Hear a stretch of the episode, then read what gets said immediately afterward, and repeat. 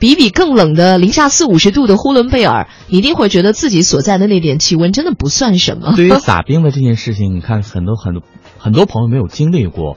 那各位如果是到这个地方啊，零下三十几度、四十度的时候，一百杯热水洒向天空，当然不要对着人哈，落下来的时候就那种小冰点。对着人的话，脸都被破相了，都是冰渣子是吧？我们今天要请到的是携程旅行的金牌领队小鹿，他自己呢是内蒙呼伦贝尔人，呃，他特别在前不久回了一趟家乡，感受了一下我国最冷的地方是什么样的。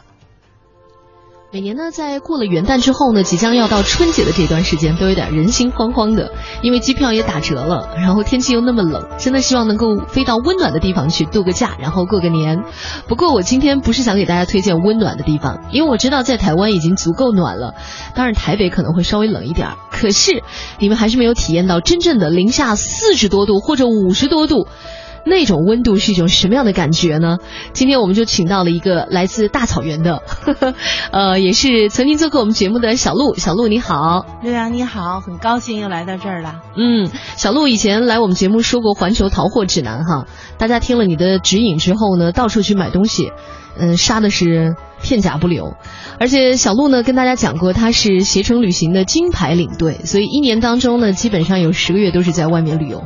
差不多，嗯，你的工作现在就是旅游，可是这些年呢都是出境游啊。不过你自己其实是来自呼伦贝尔大草原上的草原儿女是吗？没错，所以这个在岁末年初的时候，我也趁着这个大家都外出旅游，赶紧请个假回到自己的老家去看一看。对，别人旅游的时候正是你工作最忙的时候哈。啊，没错，所以这次需要请假，而不是休假。多久没有回去了？呃，其实回去的还是挺频繁的，因为我自己的家乡呢是内蒙古呼伦贝尔，它这个也是一个旅游热点地区，所以我自己。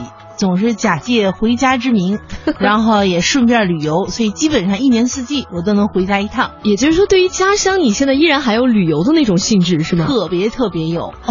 前两天看一个新闻报道，真的吓到我们。呃，现在的温度呢，我知道在台北应该是在十几度的样子，然后呢，北京呢是零下六到七度，呃，有时候冷到到零下十几度，这是最低温了啊。然后我看到新闻报道说，内蒙古的呼伦贝尔。被称为有一个被称为中国冷极的地方，就是我国最冷的地方，它是零下。前两天查的是零下四十多度，还是零下五十多度？呃，零下四十一度应该是我回来的那天的温度。这个地方叫做呼伦贝尔根河市的金河冷极村，有号称叫中国冷极点，它的这个极寒温度最低的时候能达到零下五十二度。听得我都冷，你知道吗？这个其实这么说，零下五十二度吧，可能不太有概念。但我们在那边常做的一个游戏，在朋友圈里我也看到有人发图片，就是我们一边开车，然后摇下车窗，撒一瓶矿泉水，瞬间成冰。那是什么感觉？它那是一种奇妙的大自然的感觉。它在空气当中变成冰，瞬间就成冰。因为但你不能撒得很慢，这个汇流成河那种粗流是不行，必须这个要。用力一点，然后它这个水水珠要小一点，然后一甩出去就甩出一一一团冰花出去，是吗？差不多。哇，太帅了！对，我觉得这个大冰雪奇缘的感觉，大自然太神奇了。然后我的家乡实在是太美了。你知道，大家一说到内蒙古呼伦贝尔大草原呢，一般传统意义上都认为是应该夏天去的，就一片绿色的大草原嘛。就是夏天别的地方都很冷呃很热的时候，草原上是很凉爽的。对，晚上睡觉还要盖棉被。是啊，就不敢在帐篷里面过夜的，那其实很冷的。对，看星星之类的。但是现在。难道冬天也可以去呼伦贝尔草原上去玩吗？呃，一般的话，常规的这个旅行社都不会发冬天的旅行团。嗯，但是我觉得旅游呢，就是要不走常规路嘛，嗯，要反季节而行。其实，不管是身处在这个台湾还是在北京，我特别希望没有经历过极寒的人去感受一下那种，哎呀，太美妙了，扑面而来的寒冷。你觉得一切都是纯净的？有一个朋友被我带回去，他就说：“我觉得在这时间都被冻静止了，就是时间都是停止的。”好诗意的一句话呀！我正在想象那感觉，因为我我一直在想零下四十多度是一种什么样的体验，因为我已经很多年没有经历过那样的寒冷了啊。啊，就是你经历过吗？呃，我小的时候呢，因为我小的时候是在西北长大的，我印象中可能小的时候在冬天最冷有零下三十多度。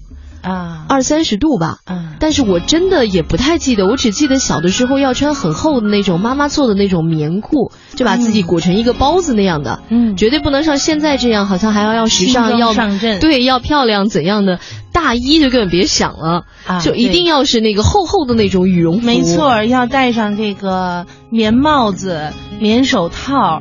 然后还要把鼻子什么的都捂住，因为任何要戴口罩吧，对不对？要戴，因为任何高耸的这种 器官都是容易被直接冻掉的器官。高耸的器官都是最容易受伤的，真的有可能会冻耳朵，把耳朵冻掉。不是，对，不是冻耳朵，是冻掉耳朵。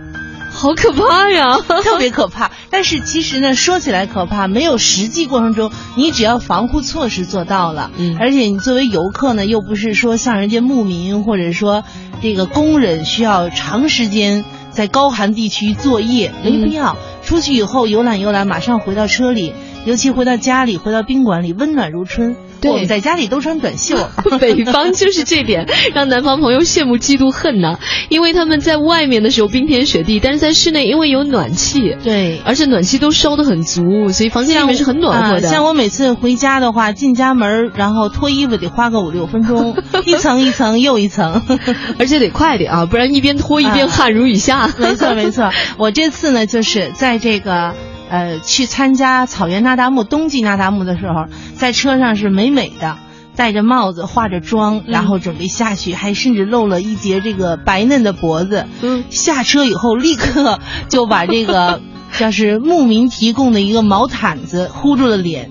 然后走了大概两三分钟，我就决定不参加那达慕了，到毡房里跟老乡去烤火。别这样，就想让你说一说那达慕的盛况呢。哎，因为那天正好是一个极寒天气，特到达了，对，那天是零下四十五度。嗯，其实这个四十五度、五十二度都是也算是极寒天气了。嗯，正常的呼伦贝尔的温度呢，零下三十一二度，夜间，白天的话二十度左右。